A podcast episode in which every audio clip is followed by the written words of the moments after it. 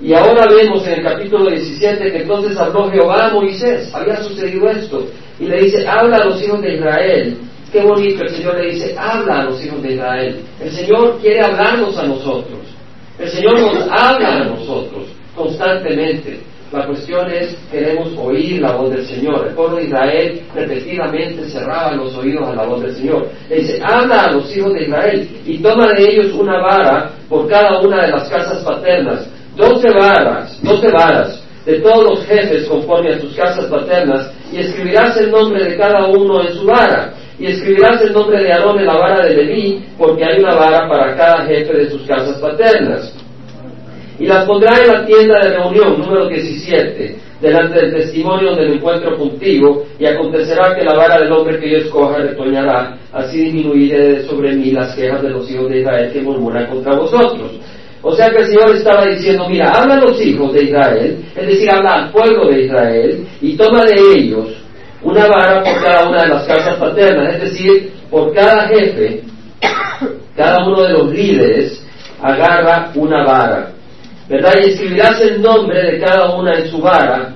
Qué interesante. Y escribirás el nombre de Aarón en la vara de Leví. Él no le dio los nombres de los otros doce, once líderes de las once tribus adicionales. Solo le mencionó, el Señor estaba queriendo cerciorarse que apuntaran el nombre de Aarón. ¿Saben por qué? Porque Aarón era el líder escogido. Aarón era el hombre escogido por Dios para servirle en el sacerdocio. Entonces el Señor quería cerciorarse que de las doce varas el nombre de Aarón iba a estar inscrito en uno de ellos. Qué hermoso que tu nombre puede estar inscrito en el libro de vida. No en el de una vara, sino en el libro de vida. Y sabes tú, si tú eres escogido como Aarón fue escogido, el Señor se va a cerciorar que tu nombre esté ahí y que nadie quite tu nombre del libro de vida. ¿Qué es lo que tienes que hacer? Bueno, venir al Señor. Dice la palabra del Señor que todo lo que el Padre me da viene a mí, el que viene a mí de ninguna manera lo echaré afuera.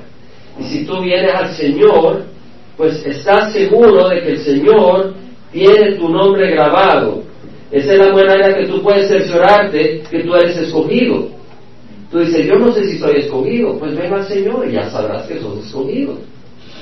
Solo ven al Señor y eres escogido. Y el Señor se, cerciorará, se asegurará que tú estés escrito en el libro de vida. Pero si tú dices, bueno, yo no sé, pues entonces no eres escogido si no vienes al Señor. Pero de ti depende. Ven al Señor, ven a los pies del Señor y eres escogido. Y lo hermoso que dice la palabra del Señor es que si Dios está por nosotros, ¿quién contra nosotros? Así estaba diciendo el Señor a este pueblo. Apunta el nombre de Aarón en una de esas varas. El Señor ya estaba dando a indicar que con él no iban a jugar, que él iba a hacer triunfar su voluntad. Ahora, dice que la pondrás en la tienda de reunión delante del testimonio donde me encuentro contigo delante del testimonio. ¿Qué es el testimonio? Pondrás las varas en la tienda de reunión, era donde se reunía el Señor con Moisés, donde se reunía el Señor con el sumo sacerdote, delante del testimonio me encuentro contigo. Bueno, si nosotros buscamos en Éxodo, voy a dar la referencia brevemente, Éxodo 25, 16, el Señor le dice a Moisés, pondrás en el arca el testimonio que yo te daré. El testimonio era algo que se ponía en el arca. ¿Qué era ese algo? En Éxodo 31, 18 leemos que cuando terminó de hablar el Señor con Moisés sobre el monte Sinaí, le dio las dos tablas del testimonio, escritas por el dedo de Dios. El testimonio era la, palabra de Dios, los mandamientos de Dios escritos con su dedo en esas tablas de piedra era un testimonio, el testimonio eran las tablas, porque eran un testimonio de lo que es la palabra de Dios, un testimonio del pacto de Dios con el pueblo de Israel. Ese pacto consistía en que el pueblo de Israel estaba llamado para salir de la oscuridad y, caminar en la luz. Y esa luz era la luz de la palabra de Dios. Esa luz era, en los diez mandamientos leemos, de no adorar a ídolos. Los otros adoraban a ídolos, esa era una oscuridad. Ellos eran el pueblo de Dios, iban a caminar en luz. Y ese testimonio escrito en un recordatorio de esa palabra declarada en el monte Sinaí en una manera poderosa, de que ellos no iban a inclinarse ante eh, ídolos. Y ese testimonio también decía que el pueblo de Dios iba a caminar en luz, no mintiendo, no diciendo falsos testimonios, no cometiendo adulterio, no cometiendo asesinatos, no robando, todo lo que es la ley de Dios que hablaba de lo que era caminar en la luz. Entonces, esas tablas eran un testimonio, eran un testigo. Esas tablas habían estado ahí, donde Dios había proclamado esa palabra. Esas, esas mismas tablas habían sido escritas con el dedo de Dios. Esas tablas eran testigos del pacto que hizo Dios con el pueblo de Israel. Y el pueblo de Israel había cumplido ese pacto diciendo, bien, ese es el pacto, nosotros vamos a caminar en todas las leyes de Dios. Sabemos que no pudieron. La ley no salvó al hombre por el corazón corrupto, pero nos mostró lo que es la rectitud de Dios y la ley nos dirigió a un Salvador, que es Cristo Jesús. Porque por la ley no podemos entrar. La ley muestra que somos pecadores. Entonces vemos que le dice, los pondrás en la tienda de reunión delante del testimonio. ¿Qué era el testimonio? Las tablas. Y las tablas estaban en el tabernáculo del testimonio. Si usted ve número 1.50, le dice el Señor a Moisés, pondrás a los levitas a cargo del tabernáculo del testimonio, es decir, el tabernáculo, el lugar de habitación, la tienda del testimonio. En esa tienda está el testimonio era muy importante, era el pacto. ¿Dónde me encuentro contigo? Si nosotros vamos al libro de 25, Éxodo 25, el Señor, Éxodo 25, está hablando en el versículo 18, dice, harás igualmente dos querubines de oro, los harás de oro labrado a martillo los dos extremos del propiciatorio, harás un querubín en un extremo y el otro en el otro extremo, Luego el versículo 20, los querubines tendrán extendidas las alas hacia arriba, cubriendo el propiciatorio con sus alas. El propiciatorio, en, en, hebreo, la palabra es cubierta. Era una cubierta encima de una caja de oro, una urna de oro donde estaba puesto el testimonio o los diez mandamientos. Entonces estaba el propiciatorio, la cubierta, y encima habían dos como ángeles, querubines con sus alas así, unos tocando los otros, uno tocando el otro así, encima del propiciatorio, o sea, el propiciatorio era la, cubierta, tienes a los dos querubines así, mirando hacia el propiciatorio, y esa cubierta encima de la caja o la urna, y adentro los diez mandamientos. ¿Sí? Lo, imaginamos, hermanos. Así estaba eso. Ahora dice, pondrás el propiciatorio, la palabra propiciatorio quiere decir algo que, cancela eh, nuestra deuda, algo que, que, paga, ¿verdad? Cuando hemos hecho algo malo, ¿verdad? Algo que, apaga la ira de quien hemos ofendido, alguien que propicia, algo que cubra. Pondrás la cubierta encima del arca y en el arca pondrás el testimonio que yo te daré. Esos eran los diez mandamientos que el Señor le dio a Moisés. Ahí me encontraré contigo, dice. Y de sobre el propiciatorio de entre los dos querubines que están sobre el arca del testimonio, te hablaré acerca de todo lo que he de darte por mandamiento para los hijos de Israel. Hermanos, hermano Jaime, ¿por qué está usted mirando todo esto? Sabes, es importante conocer las escrituras. Es importante. Vienen doctrinas, vienen errores, vienen personas que caen en doctrinas erróneas. Y cuando tú tienes celo de la palabra del Señor, vas a buscar estudiar toda la palabra del Señor. Tenemos que cuando Pablo llegó a Berea, la gente en Berea quería saber si lo que Pablo decía era verdad o no. ¿Y qué hizo? Escudriñar las escrituras. ¿Qué tenía la gente en Berea? No tenían el Nuevo Testamento, tenían el Antiguo Testamento. ¿Qué hicieron? Escudriñar las escrituras para ver si lo que Pablo decía estaba de acuerdo con la palabra del Señor.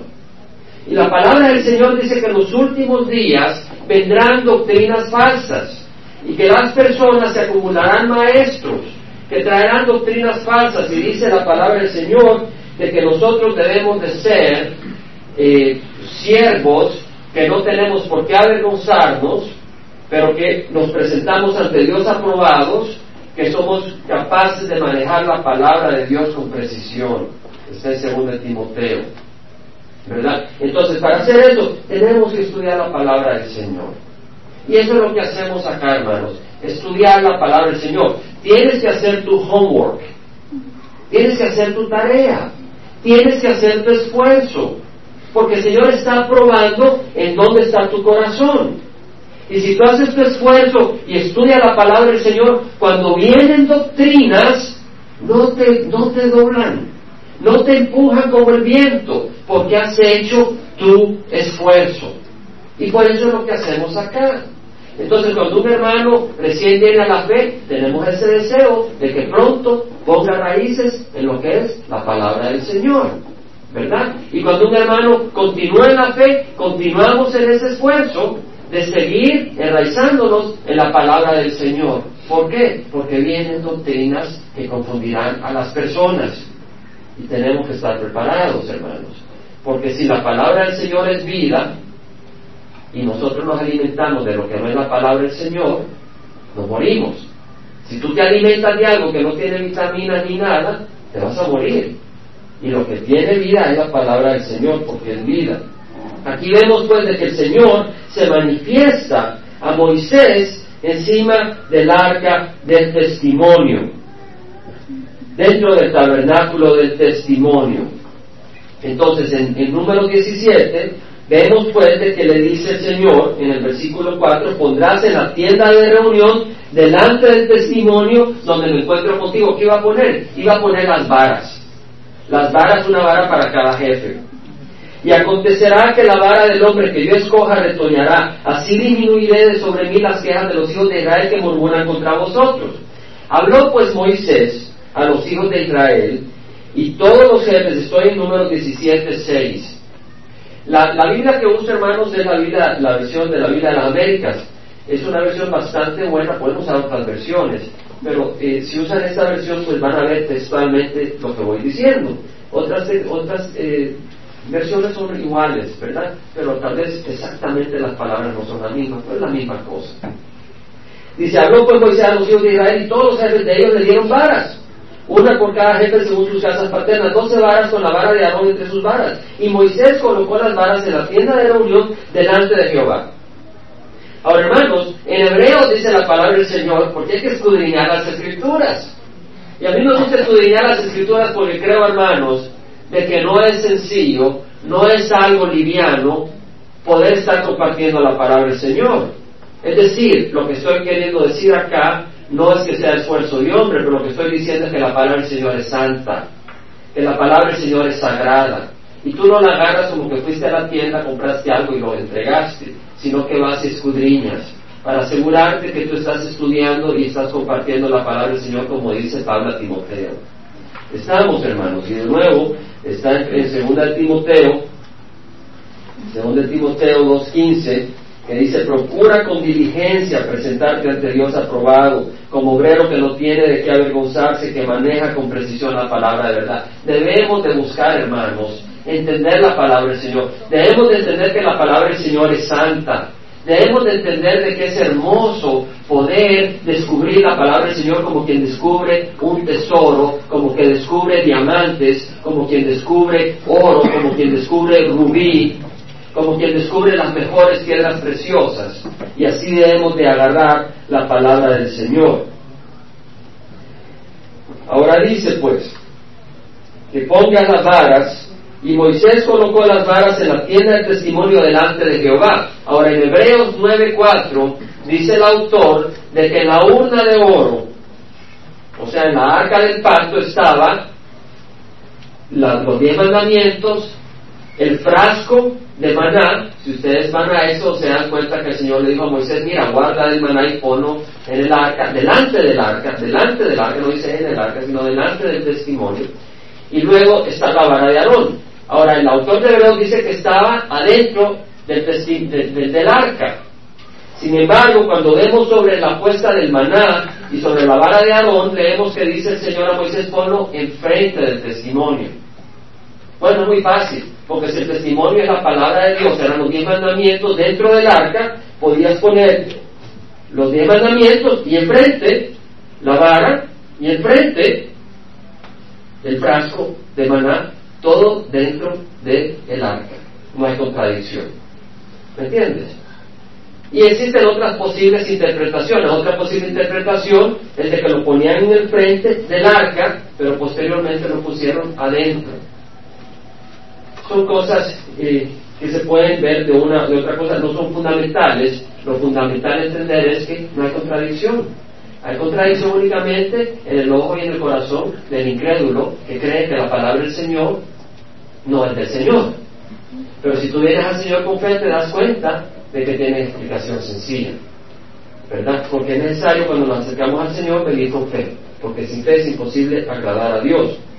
Ahora dice la palabra del Señor, pues, que entonces aconteció que el día siguiente Moisés entró en la tienda del testimonio de aquí, la vara de donde la casa de Leví había retoñado y echado botones y había producido flores y almendras maduras. Imagínense hermanos, una vara seca entra y el día siguiente sale con flores con ramitas y salen hasta almendras, ya fruto. ¡Qué hermoso! Y Moisés sacó todas las varas de la presencia de Jehová y lo llevó a los hijos de Israel. Ellos lo miraron y cada una tomó su vara humildemente, reconociendo que no eran ellos los que habían escogido Dios. Pero lo que me llama la atención es cómo el Señor en el Antiguo Testamento nos manifiesta las cosas que están escondidas ahí, escondidas, pero después las vemos descubiertas en el Nuevo Testamento, porque el siervo escogido de Dios está aquí identificado con un fruto, el almendro, y el almendro tiene el aceite de almendra, ¿cierto? Entonces vemos de que acá está un fruto identificado, flores, un retoño con el siervo escogido. Y en el Nuevo Testamento, en el capítulo de San Juan, capítulo 15, leemos que el Señor dice, yo soy la vida, ustedes son las ramas, los pámpanos, permaneced en mí, porque aparte de mí no puedes producir fruto. Está en Juan 15 y dice, yo soy la vid, vosotros los sarmientos, el que permanece en mí y yo en él, ese da mucho fruto. Mira lo que dice, permanece en mí pero no eres tú por estar permaneciendo en mí, soy yo el que al permanecer en ti produzco fruto en ti. El que produce el fruto es el Señor. Pero para poder producir fruto el Señor en nosotros tenemos que estar agarrados del Señor. Dice, separados de mí no podéis hacer nada. Ahora veamos, el versículo 8 dice, en esto es glorificado mi Padre, en que deis mucho fruto y así probéis que sois mis discípulos. Vemos la relación, hermanos. En el Antiguo Testamento, el siervo escogido de Dios está relacionado con fruto. Y la vara que tenía fruto era la vara que confirmaba que ese era siervo escogido de Dios. ¿Y sabes qué dice el Señor en el Nuevo Testamento? Que si tú produces fruto, estás confirmando que tú eres siervo escogido de Dios. Amén. Vemos, vemos la correlación.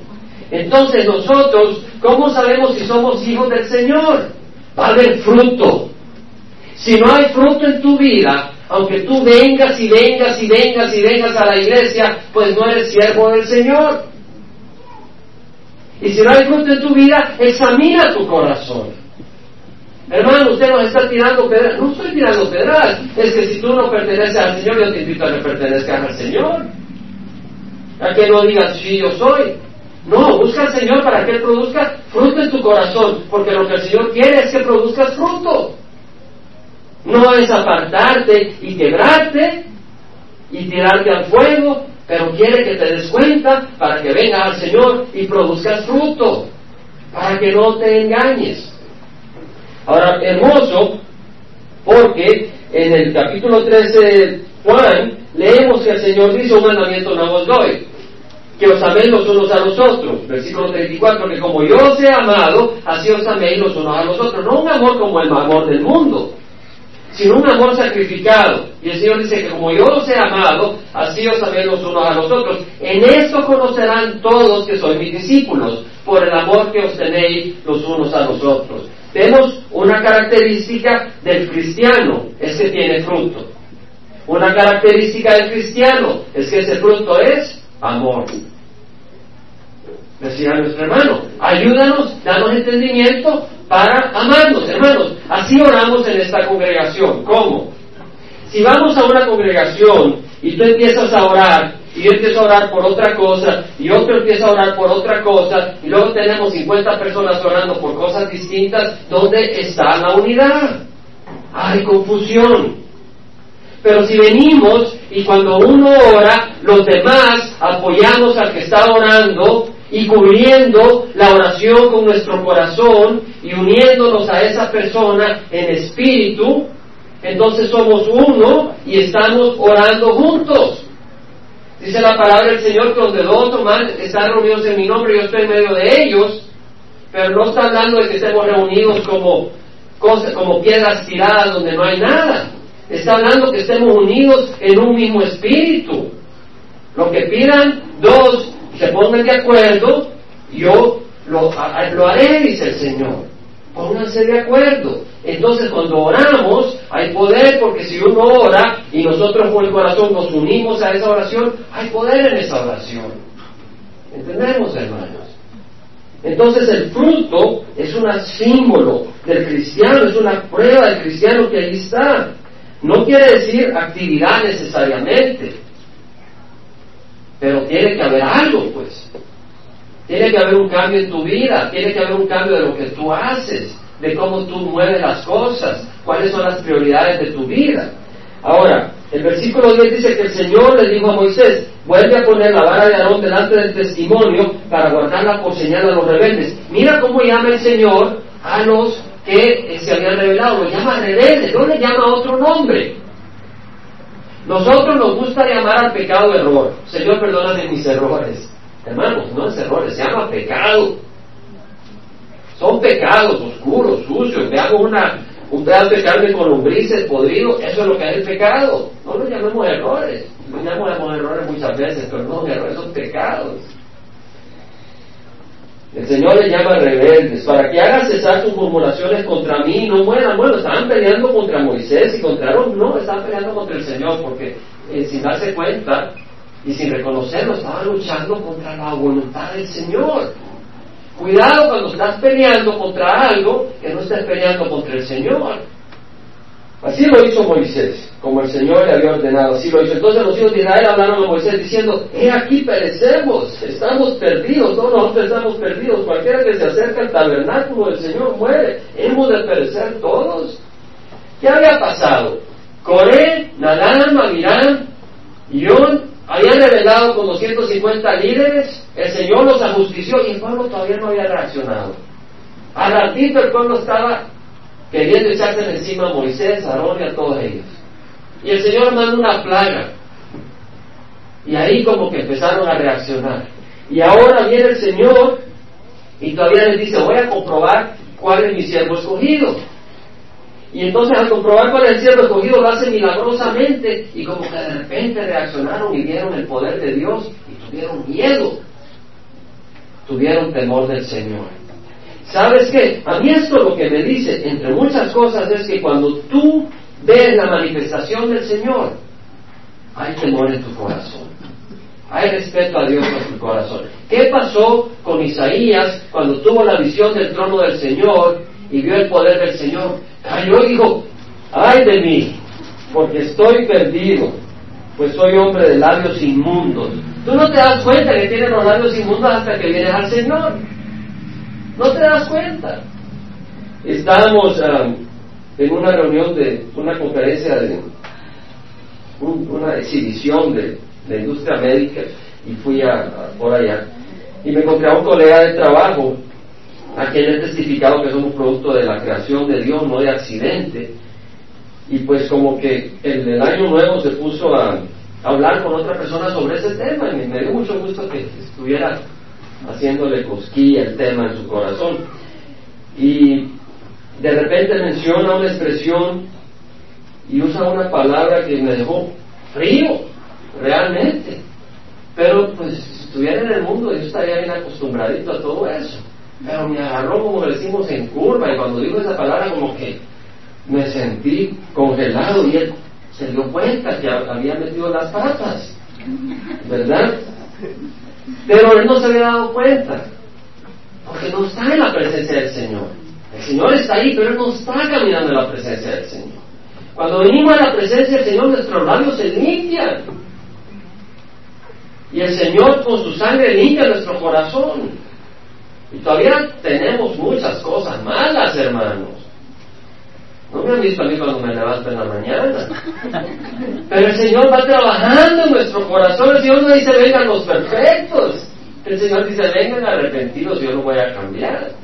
Esa es la gran esperanza que tenemos. Esa es la gran bendición que tenemos. Cuando venimos al Señor, vemos la manifestación del Señor. La palabra de Dios es viva y eficaz. La palabra de Dios es poderosa. Y cuando tú estás abierto a Dios y oyes la palabra del Señor con poder, que te habla poderosamente, ves el poder del Señor, caminas con respeto a Dios. Y también cuando tú oras, porque si has venido al Señor y oras de acuerdo a su voluntad y caminas en su voluntad, pruebas la manifestación de Dios. ¿Has probado? Yo sé que aquí muchos hemos probado la manifestación del Señor. Yo sé que muchos de, acá hemos, hemos orado y hemos visto al Señor responder y hemos dicho, wow Señor, gloria a ti Señor, porque tienes sin lugar a duda seguridad que fue el Señor el que hizo, fue el Señor el que actuó. Y entonces al ver el poder del Señor, te quedas mudo y caminas con temor, no con miedo de que está, el enemigo viene, sino con respeto de saber de que Dios te escucha donde estés y que Dios te ama y que Dios te ha perdonado y que es cierto, Cristo murió en la cruz por tus pecados, por eso Dios te escucha y tus oraciones son contestadas. Y eso es lo que provoca en tu corazón es temor y reverencia a Dios. Ya no tomas el nombre de Dios en vano, sino que reconoces que Dios está ahí y es una gran bendición. Versículo, capítulo 18, vamos a leer unos ocho versículos nomás, hermanos. Dice que entonces el Señor dijo a Aarón, tú y tus hijos y tu casa paterna contigo llevaréis la culpa en relación con el santuario, y tú y tus hijos contigo llevaréis la culpa con relación con vuestro sacerdocio. También a tus hermanos, la tribu de Leví, la tribu de su padre, haz que se acerquen para que se junten contigo y te sirvan, mientras que tú y tus hijos contigo estéis delante de la tienda del testimonio. Y atenderán a lo que tú ordenes y a las obligaciones de toda la tienda, pero no se acercarán a los utensilios del santuario y del altar para que no mueran tantos ellos como vosotros. Y ellos se juntarán contigo y atenderán a las obligaciones de la tienda de reunión, para que todo el servicio de la tienda pero ningún extraño se acercará a vosotros. Así atenderéis a las obligaciones del santuario y a las obligaciones del altar, a fin de que la ira no venga más sobre los hijos de Israel. He aquí yo mismo he tomado a vuestros hermanos, los levitas de entre los hijos de Israel, son un regalo para vosotros, dedicados a Jehová, para servir en el ministerio de la tienda de reunión, pero tú y tus hijos contigo atenderéis a vuestro sacerdocio con todo en todo lo concerniente al altar y lo que está dentro del velo y ministraréis os doy el sacerdocio como un regalo para servir, pero el extraño que se acerque morirá. Hermanos, si empiezo no terminamos. Así que eso lo vamos a dejar para la próxima semana. Pero no vamos a parar. Padre Santo, te damos gracias. Que nos das tu palabra, para no, no para condenarnos, Señor. Porque tu palabra ahora no condena nuestros corazones, sino que tu palabra nos trae arrepentimiento. Vendrá un día donde tu palabra condenará a aquellos que han rechazado tu palabra, que han rechazado tu luz, pero tu palabra ahora trae vida, como dice tu palabra, la carne para nada aprovecha, el espíritu es el que da vida, las palabras que yo he hablado son espíritu y son vida. Padre, esta palabra que hemos hablado, que hemos compartido, que viene de ti, Señor, que produzca vida en cada corazón aquí presente. Esta palabra que hemos compartido, que produzca gozo, esta palabra que hemos compartido que produzca corrección en nuestros corazones. Esta palabra que hemos compartido que produzca fruto, Señor. Padre Santo, permite que nuestros corazones te abracen. Ayúdanos a que te abracemos de corazón, que te busquemos de corazón, no de los labios para afuera. Señor, ayúdanos a gozarnos, a saber lo que tú nos has dado, la herencia que tú nos has dado entre los hijos de la luz, Padre Santo. Y ayúdanos a caminar en la luz. Somos pecadores, tenemos actitudes pecadoras, tenemos actitudes erróneas. Por eso venimos a ti. No porque somos dignos, venimos porque somos indignos, pero queremos ser dignos. Padre Santo, una vez más rogamos de que la gracia de nuestro Señor Jesucristo, el amor del Padre, Señor, y la comunión del Espíritu Santo vaya con cada uno de nosotros, con cada uno de nosotros. Bendito seas. Cuida a tu pueblo. Tráenos de nuevo, Señor, el miércoles a seguir estudiando tu palabra, a gozarnos en ella. Y el domingo también, Señor y cada día, Señor, que podamos estar interactuando unos con otros, participando, escudriñando, recibiendo, platicando contigo, recibiendo corrección, pidiéndote perdón, Señor, en lo que te ofendemos. Padre, te lo pedimos todo esto en nombre de Cristo Jesús. Amén.